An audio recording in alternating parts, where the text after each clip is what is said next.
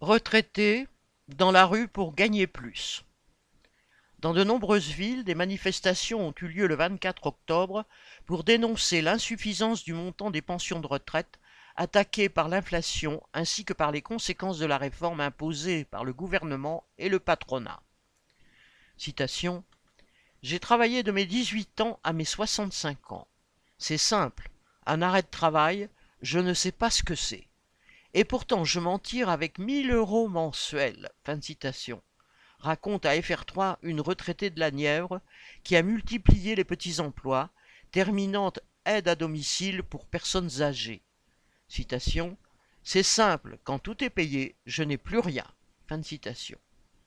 Sur 17 millions de retraités, plus d'un million sont considérés comme pauvres, ne touchant que la moitié du montant moyen des pensions, de 1530 euros mensuels bruts.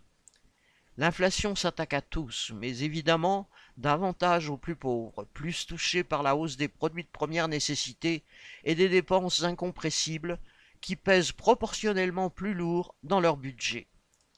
Bien plus que l'inflation officielle de 5,8% sur un an, les hausses spectaculaires sur la même période du gaz 80%, de l'électricité 28%, des pâtes 37% et des fruits et légumes frais 33% les obligent à ruser ou se priver pour boucler le mois.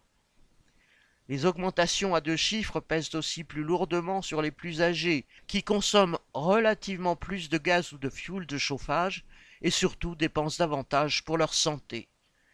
Une étude du Secours populaire chiffre ainsi à 45% la proportion de retraités plus 6% en un an, qui ont dû renoncer à certains actes médicaux et à 35% ceux qui sont amenés à renoncer parfois à un, des repas quotidiens, faute de moyens.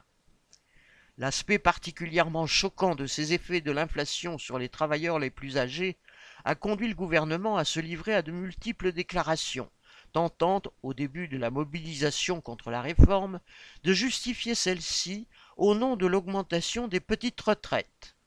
Il a été successivement question d'améliorer la pension des femmes, aux carrières hachées, puis celle des retraités touchant le minimum, puis de permettre à certains de ceux qui sont bien forcés de trouver quelque emploi pour suppléer à leur pension insuffisante de continuer à accumuler des trimestres.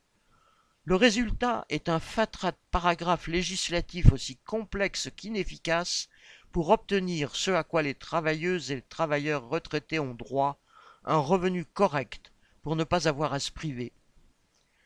Après une mince augmentation prévue au 1er novembre de quelques dizaines d'euros par mois pour une minorité de retraités pauvres ayant une carrière complète, le gouvernement annonce une revalorisation de 5,2% sur la retraite de base au 1er janvier 2024 en prétendant, selon Bruno Le Maire, citation, protéger tous les retraités de l'inflation.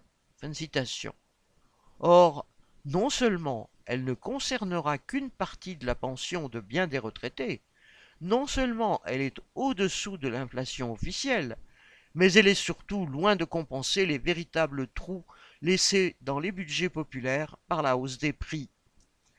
Les manifestants, le 24 octobre, réclamaient à juste titre de véritables revalorisations des pensions prenant en compte les pertes de pouvoir d'achat des dernières années avec la revendication de 10% de hausse mise en avant par les directions syndicales à l'origine des manifestations, on serait encore loin du compte.